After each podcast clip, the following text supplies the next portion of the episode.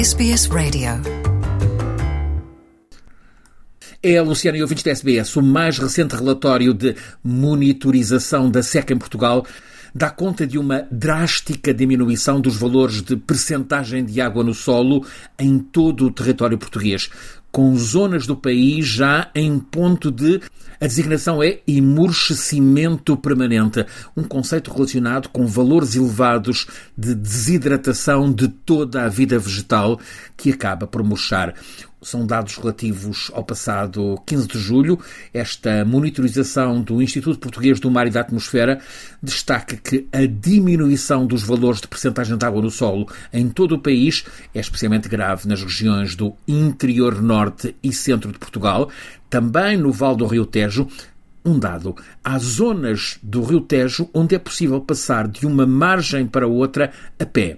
Eh, também nos distritos de Castelo Branco, Setúbal, Beja e Faro, portanto, nos distritos do sul de Portugal, acontece essa eh, terrível baixa de água no solo, áreas nas quais os valores são inferiores a 10% e, portanto, eh, iguais ao ponto declarado de emurchecimento permanente.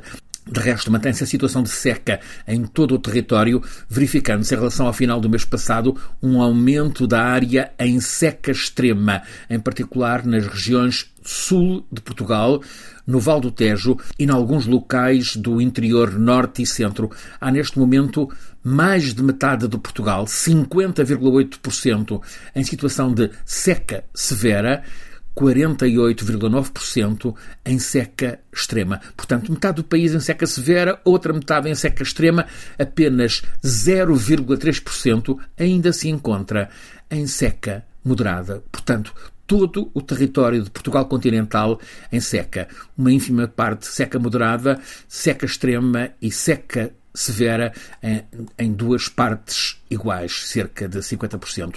O ministro do Ambiente, Duarte Cordeiro, anunciou neste final de semana um conjunto de novas medidas para a redução do consumo de água. Vão designadamente avançar centros de dessalinização, recuperação da água do mar, e vai ser dada prioridade ao tratamento e reciclagem de águas residuais, muito abandonadas em Portugal.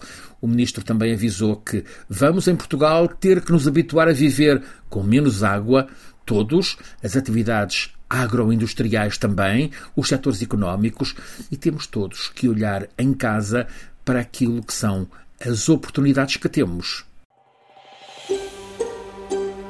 Want to hear more stories like this? Listen on Apple Podcasts, Google Podcasts, Spotify, or wherever you get your podcasts from.